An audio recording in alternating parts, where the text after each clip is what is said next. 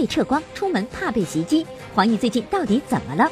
文章是个爱哭鬼，无论何种场合，眼泪总是任性掉下来。摇滚藏獒票房惨淡，拍片一天仅两场。郑钧谈电影喊冤。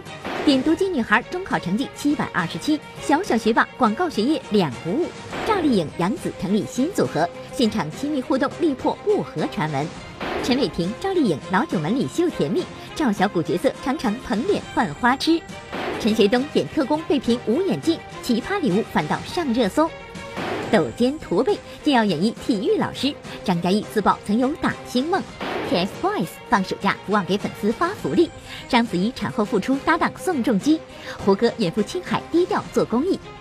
王力宏与刘强东两家人聚餐，竟因其中三人是校友。蹊跷，鹿晗、井柏然双双缺席发布会，同组搭档力证两人关系很融洽。播报独家爆料，沈腾、邓超、黄晓明有如今成就，竟得益于导演英达慧眼识珠。更多内容尽在今天的每日文娱播报。观众朋友们，大家好，这里是正在为您直播的每日文娱播报，我是欧阳慧。节目一开始呢，我们还是老规矩啊，观看我们节目的同时呢，拿出手机，打开微信摇一摇，就有机会获得我们今天送出的特别礼物，来自电影《摇滚藏獒》的纪念品一份。好，我们来看一下今天我们要说的第一个人。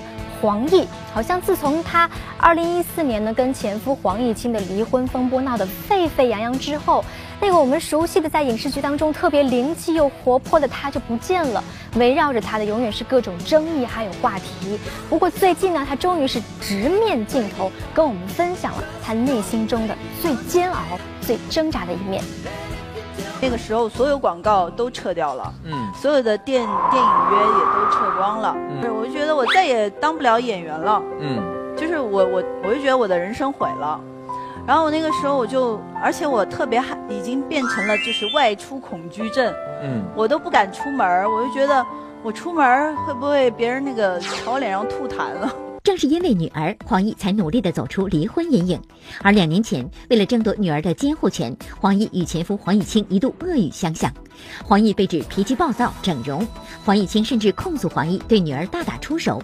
时隔两年，黄奕对这些话题做出了回应。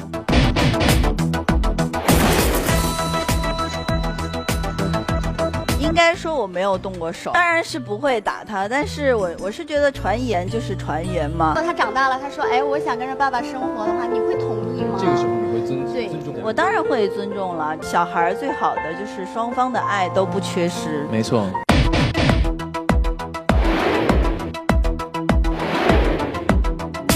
其实我在那个成都，我是有投了两家那个医美。哦。对。有他们说有一些皮肤啊这些管理啊等等，然后我就觉得我我很想去试一试，我自己觉得倒是没什么，因为又不是整容。如果说女女孩子让自己的状态更好一点，不整容一样可以美美的呀。最近两年，黄奕几乎没有像样的影视作品推出，离婚风波带给黄奕在感情上的伤害不言而喻，也让她的形象和事业跌入谷底。你已经摔在最低谷的，那你往后的路就是会往前，就往前走了，往上升了。播报点评：经历过痛苦和低谷，才会懂得珍惜眼前的幸福。嗯，其实我觉得对演员来说，哈，最好的方式莫过于用作品来证明自己了。而最近呢，同样是因个人生活而饱受争议的文章呢，是重振旗鼓开始导演电影了，甚至在发布会上还是泪洒当场。不过说起泪奔，文章好像也不是一次两次了吧？文章导演的电影处女作《路遥知马力》日前举行了首映发布会。作为自己执导的首部电影，文章应该开心才对呀。没想到刚一上台，文章就哽咽了。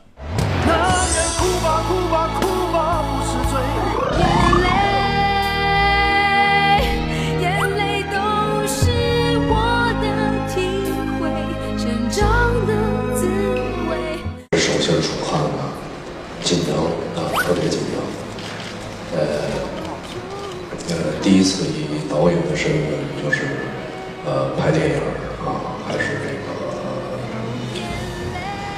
挺紧张的啊。他当导演之后，特特感性，他老哭。我们拍戏，我跟小包拍感情戏，我们俩就还好吧。然后过去他在监视器的，就是那种痛哭流涕。其实这已经不是文章第一次当众落泪。两年前那场沸沸扬扬的情感风波，把文章推上了舆论的风口浪尖，好男人形象瞬间崩塌。去年他以少帅作为自己阔别荧屏两年的回归之作，当时的他承受着巨大的压力，一度心力交瘁。我觉得少帅太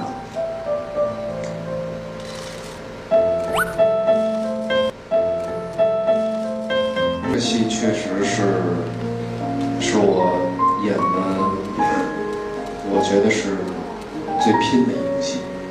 这部戏真的是是拿命来演。老戏骨。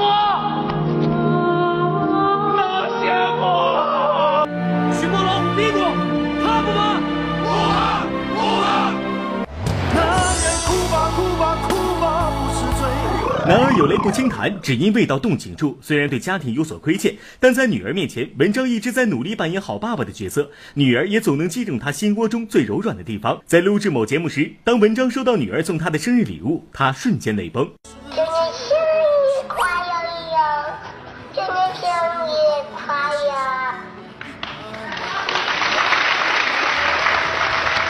爸爸还是不一样。你太太送给你的礼物。行。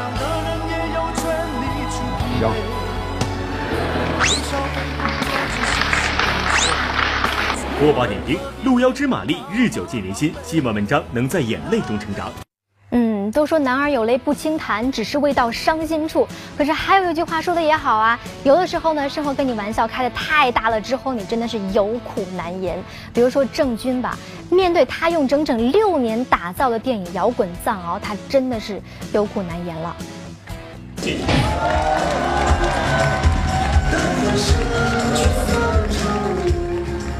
这几天，郑钧频频现身在镜头前，为他耗费六年心血打造的电影《摇滚藏獒》跑宣传。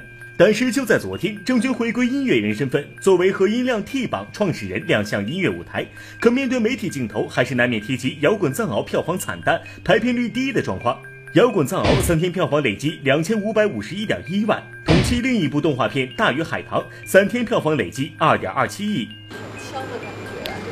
呃，没有躺枪是站着被打的，浑身是马蜂窝的这个感觉，完全没有想到，呃，这个其中有这么多电影之外的因素，我完全不知道的。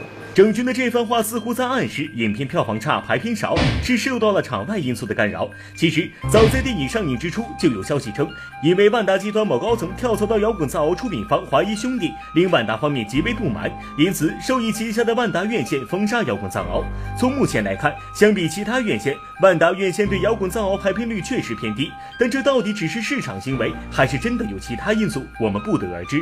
把各种不利因素凑到一块儿，也不是一件容易的事儿。这次确实都凑到了一块儿，啊，但是呢，呃，团队还在努力，还在尽努力吧。这个电影是个很好的电影，口碑现在也很好，但是确实是一开始当头先一闷棍，是整个整个包括华谊，包括团队都没有想到。这么多事情，就是是不是自己也挺心力交瘁的？还好吧。嗯，经历的事儿，我经历太多事儿，这算是近年来罕见的遇到了一个打击，但罕见的遇到了一个打击。但是我觉得还好吧。面对这样的局面，郑钧坦言自己并不后悔。他之所以用六年的时间和精力去制作一部电影，把给女儿讲的睡前故事变成一部动画片，是因为这是他从小的梦想。我从小学画画的，所以动画、漫画是我一直一个梦想。If you could feel what I'm feeling, it's the answer to the question of my life. 有怀疑过，但是没没有确实是，我觉得不后悔，不后悔。我觉得是，人一辈子很短，你一定要找到你喜欢的事儿做。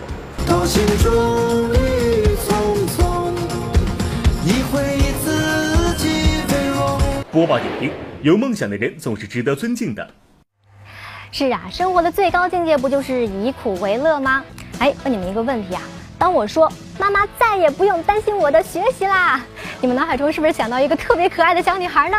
哎，这个小女孩啊，最近她的中考成绩也是终于出炉了。你要问成绩怎么样，看看就知道了。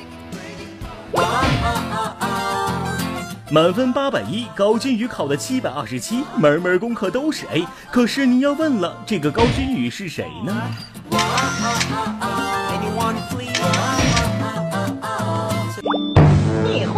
会读吗？So easy！妈妈再也不用担心我的学习。 Why, baby? 뭐가 문제야, baby? 想起来了吧？高君宇就是曾经电视里经常出现的点读机女孩。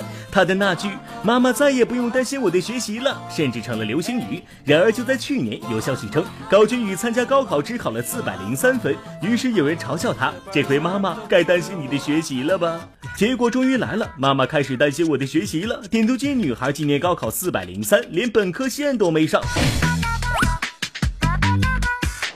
但事实上，这个两千零一年出生的小女孩，今年才刚刚结束初中的学习。所谓去年参加高考，纯属无稽之谈。就在前两天，她在微博上晒出了自己在广东省广东市的中考成绩。原来她不是学渣，是学霸。成绩出来了，感谢各位老师们的谆谆教诲，感恩母校的栽培，也感谢各位一起奋斗的同学们。愿我们未来的高中生活更加丰富多彩。他学习很好呀，就是从初二上学期开始，一直到现在，他都是有保持在这个全级前三名的水平上的。其实高君宇不仅成绩优异，唱歌、运动、拍广告，这个青春少女一样都不落下。因为拍广告，包括做各种各样演绎的事情，会影响到学习啊。你怎么来协调这个关系呢？就是在周末啊，就会呃先做完作业，然后如果有活动再去参加。然后现在呢，就会稍微少接一些广告。播报点评：妈妈用不用担心你的学习？得用成绩来证明。嗯，如果你也想第一时间关注到各大文娱现场的话，马上登录直播平台一直播，关注我们的官方账号“每日文娱播报”就可以了。好啦，接下来到了我们节目第一轮的摇奖环节，现在观众朋友们赶快拿起你的手机，跟着我一块倒数：五、四、三、二、一，摇起来！赵丽颖、杨紫成立新组合，现场亲密互动力破不和传闻。陈伟霆、赵丽颖老九门里秀甜蜜，赵小虎角色常常捧脸换花痴。陈学冬演特工被评无演技，奇葩礼物反倒上热搜。过个生日，影视圈竟然微博刷屏，演员、歌手还是赛车手，刘涛的多重身份。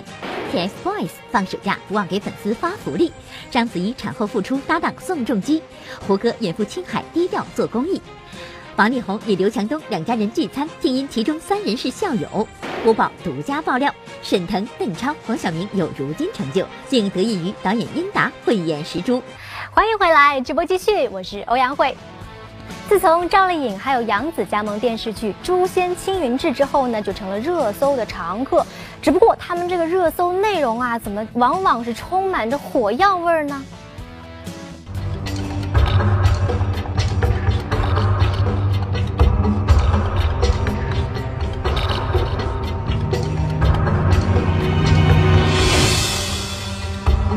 在拍摄《诛仙青云志》的时候，片方就说明了碧瑶是女主，赵丽颖也是以女一的身份进到片场拍摄的。平心而论，《诛仙》的女主本来就是雪妹妹，不知道粉丝在那里撕什么。从电视剧《诛仙青云志》宣布开拍之时，选角就备受关注。而当片方宣布杨紫出演陆雪琪，赵丽颖出演碧瑶时，对于谁是真正的女一号，两人的粉丝更是展开了一场口水战。而昨天的开播首映礼，杨紫、赵丽颖迟迟不出场，让人不禁联想：难不成粉丝间的交恶已经影响？想到两人的关系，我们稍等一下，主演在路上，然后台上的各位演员应该也是杀青之后很久没见了，在台上也可以先叙叙旧，没有？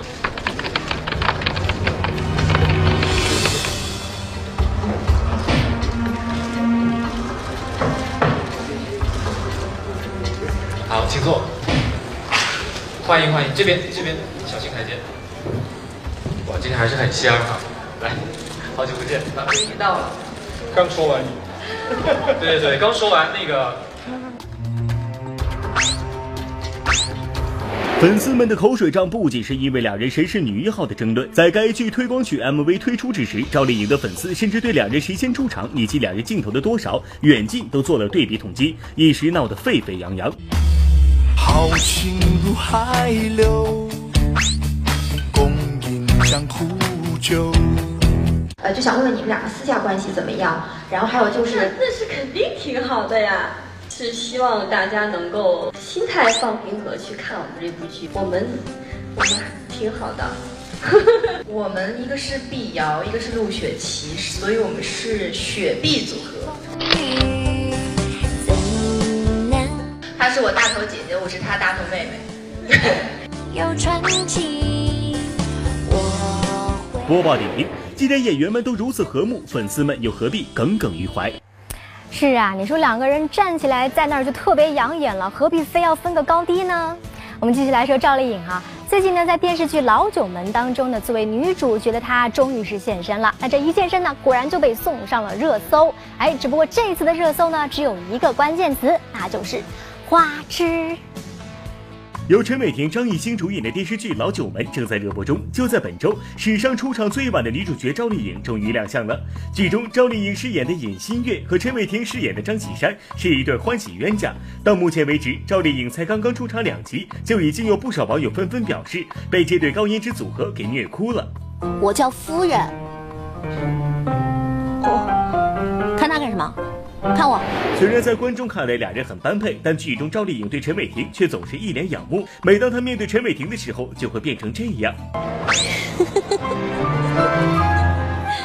这样。你快下命令吧。以及这样。但在后退躲避当中，已经不失优雅风姿，真是太帅了。赵丽颖，你看看自己花痴的样子，难道你不知道女孩子应该矜持一点吗？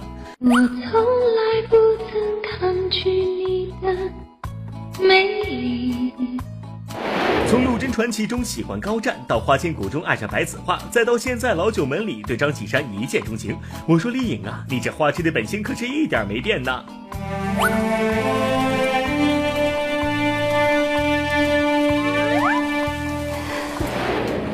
一瞬之间，一生厮守粉碎成沫。赵丽颖捧脸花痴的模样真是太萌太可爱了，这就是我平时看到我偶像时的样子吗？哇，我觉得赵丽颖这样卖萌的样子实在是太可爱了。可是如果是一个男生嘟嘴卖萌呢？啊，有人说看颜值，颜值高就可爱，对不对？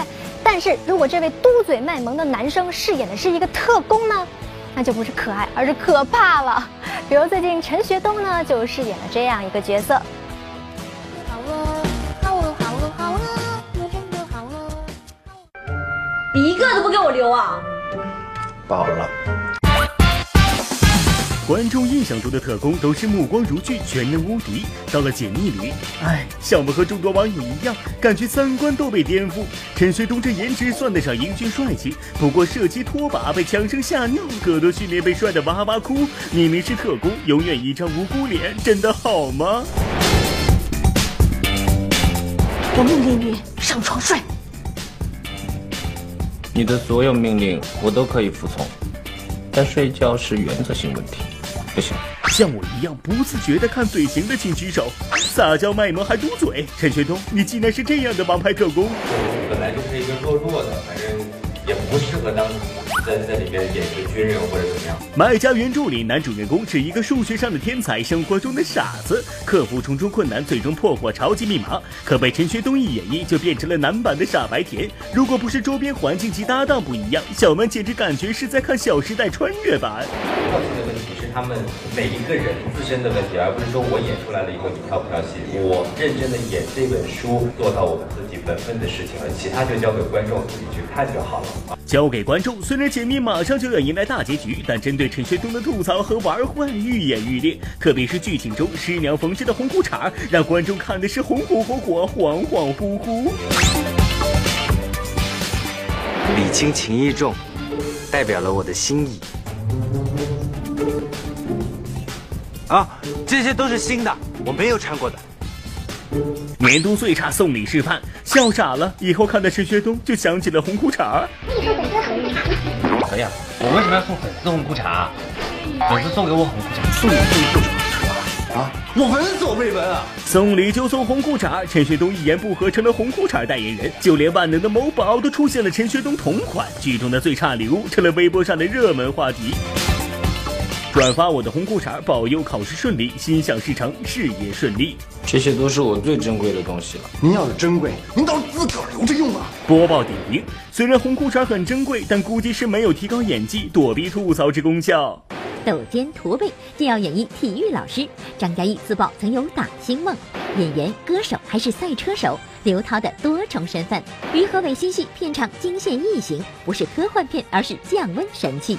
章子怡产后复出搭档宋仲基，胡歌远赴青海低调做公益。蹊跷。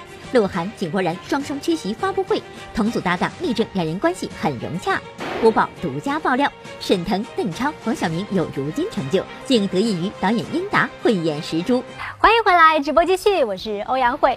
说到张嘉译啊，他曾经呢就被调侃说走路是抖肩又驼背，可是最近呢他却饰演了一个体育老师，而且海报上的肌肉啊简直堪比施瓦辛格呀。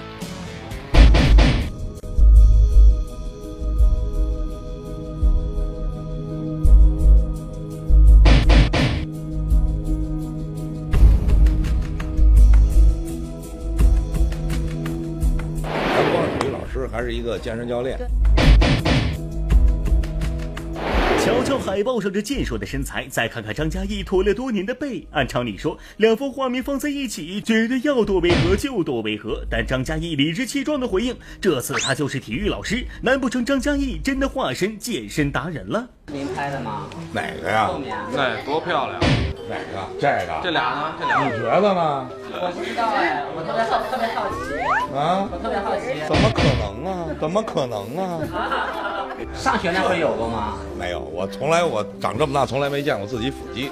啊，那个图的意思主要是想体现的一个我们最初的一个理念。但是你们对这两个行业都有误解，好像必须体育老师就非得身材很好。我上中学体育老师可胖了，啊，健身教练非得自个儿块儿练得很好，那些都是自己练的，不一定能把你教好，知道吗？他要把心思用在这个学员身上，他自己就荒废掉了。我就属于那个教的特别好的，但是自己没有时间练。觉得你现在状态有点像咱们读大学体育老师。啊，对，我比他强多了。这是说张嘉译老师特别长吗？是，嗯，十七中，十七中。不管你们多期待，但现实就是张嘉译并没有练出海报中的那一身肌肉。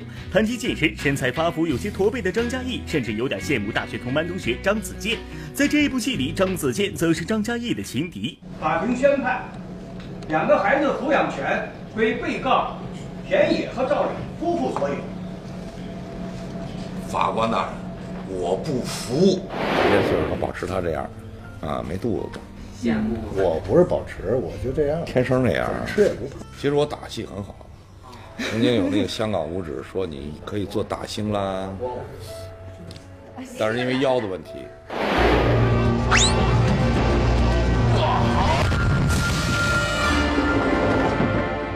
坦开面名，来得好。可能大家也都知道这个强直性脊柱炎，在那时候得了这个病。当时没有意识到它的严重性，觉得可能就是一开始疼的时候觉着恢复恢复就好了，最后才知道它会伴随你一生。播报点评：励志又不失幽默，这样的张嘉译怎叫人不爱？嗯，我们都知道刘涛呢在影视圈当中有非常好的人缘。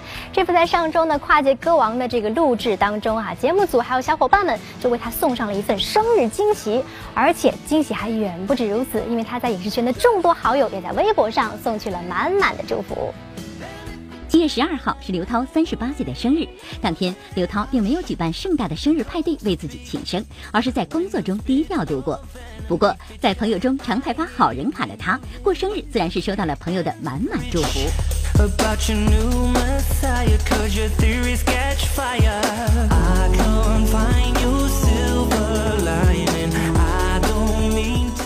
被这么多好友惦记，至少能证明两点：第一，刘涛人缘很好；第二，他现在真的很红。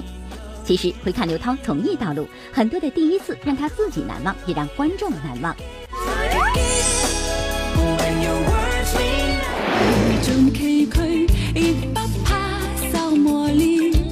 此前，刘涛在参加跨界歌王时，曾演唱过一首粤语歌曲，很多人对他粤语发音如此准确表示好奇。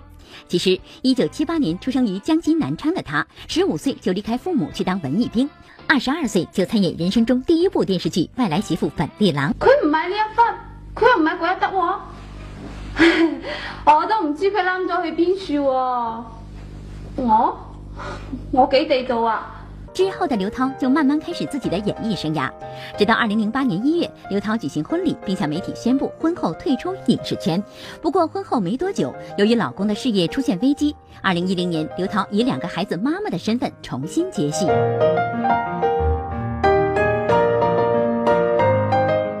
觉得太年轻了，太年轻过这样的生活，我觉得太奢侈了。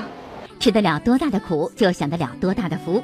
如今的刘涛早已不是柔弱的阿朱，英姿飒爽的霓凰郡主，爱恨交织的米叔，沉稳干练的安迪，每一个角色都被刘涛赋予了独特的色彩。还记得《欢乐颂》里安迪过人的车技吗？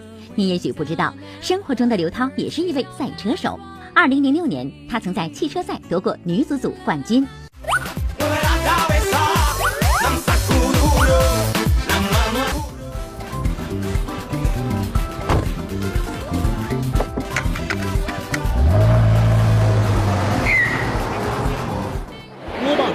事业风生水起，家庭温馨和睦，刘涛完美诠释了幸福的最佳状态。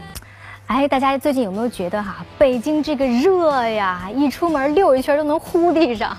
最近呢，我们播报记者就去探班这个李小冉还有于和伟的新戏，那是在一个室内搭建的这样一个棚内，满满都是人，灯光、摄像机都是遍布的，真不知道他们是怎么度过的。特别特别特别的热，热死！委屈你了。熱就一个字，小曼热得差点连说她的力气都没有了。在接近四十度高温的摄影棚拍戏，除了用手、用风扇、用冰水果降温外，电视剧《下一站别离》的场工居然祭出了这个酷暑殺氣。嚇一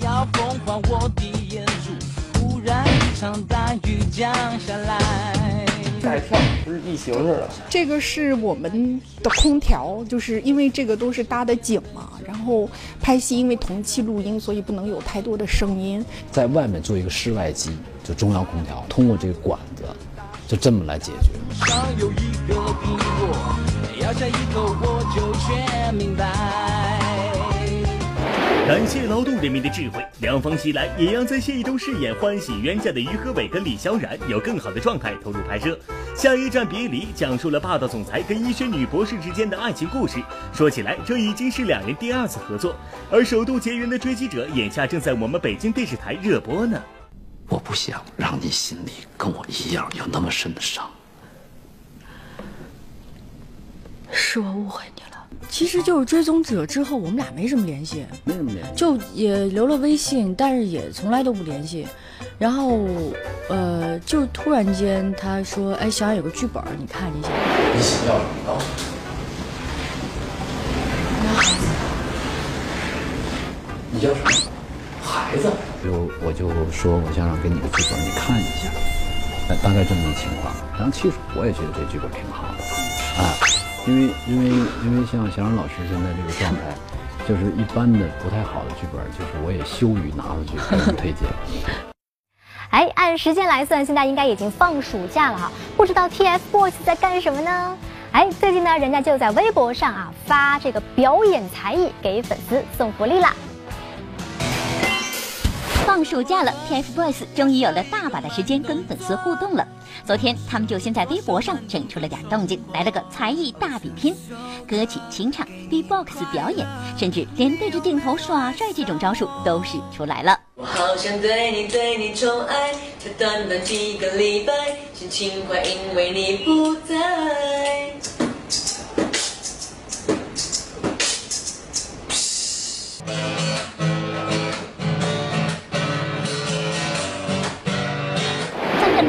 演一定萌化不少粉丝的心吧。最近还有消息称，TF 家族要添新成员了，甚至连照片都爆出来了，就是他刘俊昊，一九九八年出生，今年十八岁。有眼尖的粉丝表示，这不是易烊千玺和王源的合体吗？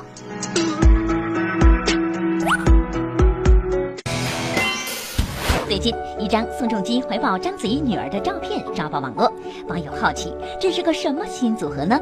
今天早上答案揭晓了，章子怡正在美国和宋仲基拍摄广告。看看这美景，看看这阵势，很期待有没有？有网友猜测，因为拍摄电影《一代宗师》，章子怡认识了宋慧乔，在宋慧乔的牵线搭桥下，章子怡和宋仲基有了这一次合作。总之，不管过程怎样，产后复出的章子怡搭配当红小鲜肉宋仲基，这组合还是挺新鲜的。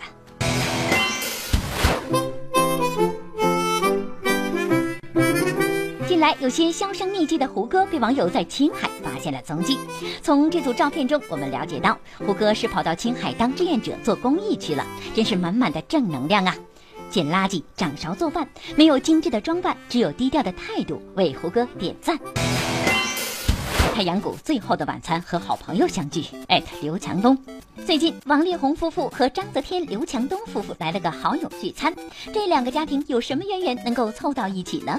原来，奶茶妹妹章泽天和刘强东曾在哥伦比亚大学学习，而王力宏的妻子李静蕾也毕业于哥大，所以这是个横跨音乐界和商界的校友聚会呀。蹊跷，鹿晗、井柏然双双缺席发布会，同组搭档力证两人关系很融洽。播报独家爆料：沈腾、邓超、黄晓明有如今成就，竟得益于导演英达慧眼识珠。欢迎回来，直播继续，我是欧阳慧。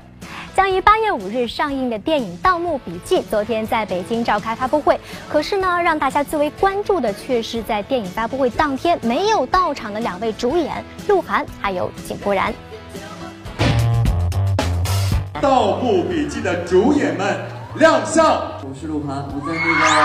《盗墓笔记里》表演的是吴邪，对，谢谢。大家好，我是井柏然，我在《盗墓笔记》当中饰演张起灵。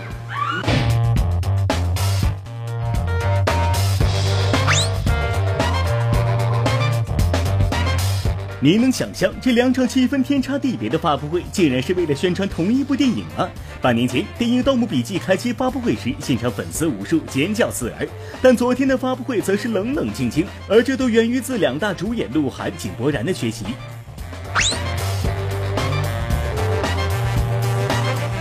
竟，就是他们两个都是人气大明星。他们的这个行行程是相对比较满的，所以我们还希望他们在更重要的场合出现。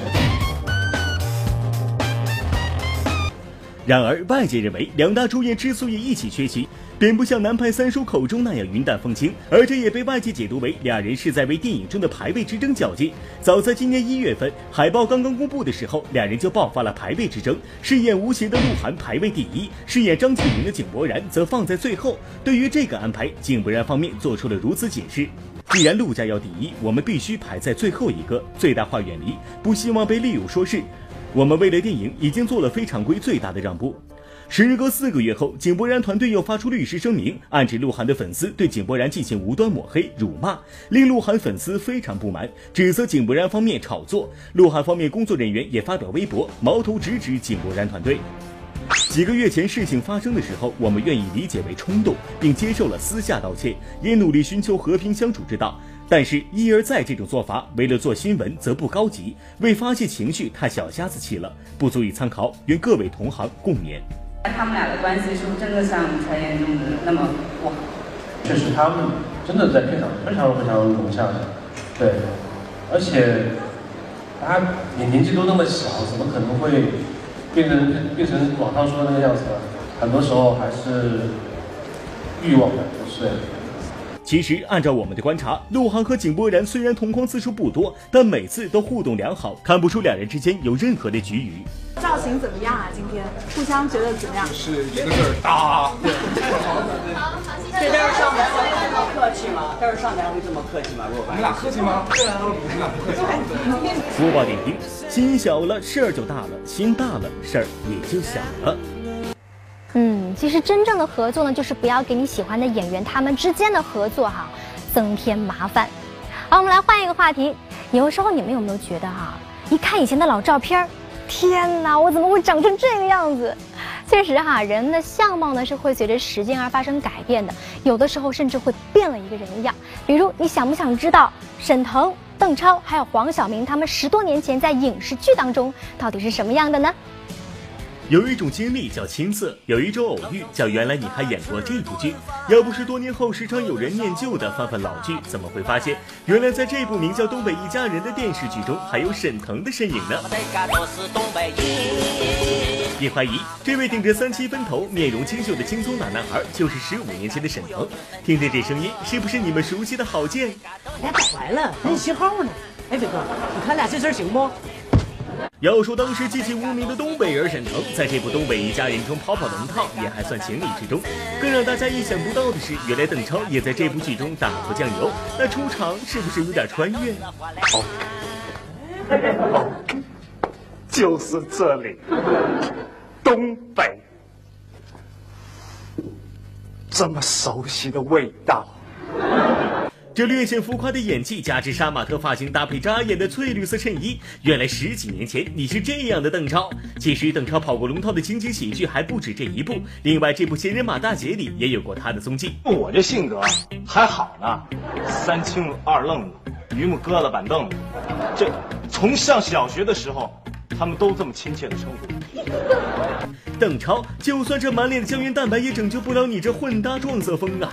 要说邓超在《闲人马大姐》和《东北一家人》中接连跑龙套，还真不是巧合，这都与一个人有关，那就是同为这两部剧导演的英达。邓超，是我发现和第一个用他了啊！这个他们的那就是他说的那个毕业大戏，因为他在拍戏，他回去没有办法，没有没有作业可交，怎么办呢？就跟。当时他们班的另外一个同学叫叫王玉宁，王玉宁在他之前呢就跟我拍戏，我们拍了一个叫《网虫日记》，他就把其中的一场一一集戏给改吧改吧啊，就拿回去拿到舞台上作业了。对，就是后来的叫翠花上酸菜。怎么会是这样？怎么会是这样？他们，网虫日记》的其中一集被邓超成功改编成了《翠花上酸菜》，而这部剧的主演却是黄晓明。什么东西都没有啊！No vegetable，no food。Oh my god！是的，现在的时尚教主黄晓明也有过这样老气横秋的光辉形象。在赵薇的推荐下，英达选择了黄晓明担当该剧的主演，这也是他演员生涯的第一个角色。这个人也是第一次演戏，他叫黄晓明。当时呢，还是赵薇啊。推荐跟我这推荐说我们班有一个同学的画面特别好什么的，我说没听说过，没听说过。接下来文艺频道即将播出的是《星夜故事》，今天会有哪些精彩内容呢？故里春安安，爆炸。这样的曹云金，你招架得住吗？班主曹云金携听云轩众演员做客《星夜故事》，徒弟刘连喜爆料师傅被以整容，竟连老友都没认出。甜嘴姑爷曹云金如何打动丈母娘，成功赢得女友芳心？今晚《星夜故事》京城相声外传之人见人爱曹云金，精彩不容错过。女生都喜欢坏坏的男生，你知道吗？您不是长坏了的男生？好，那节目到现在呢也要结束了，但是别着急，因为还有一个重磅环节要跟大家揭晓，就是今天聊到我们这个纪念品摇滚藏獒的得主是熊熊，我们来恭喜这位朋友，也希望大家能够继续关注我们的节目，会有更多的大礼品等你们来拿。好了，接下来要说的是，继续关注我们的节目，可以关注我们的节目的官方微博、微信，或者拨打我们节目热线九六幺六八。幸运观众呢，将有机会获得万达影城通州店或者首都电影院金融街店提供的电影票两张。如果你有更多想跟我们说的话呢，都可以在我们的微博还有微信上留言。其实我们每天都会非常认真的看的。好了，那以上呢就是我们今天每日文音播报的全部内容了。感谢您的收看，我们明天同一时间不见不散，拜拜。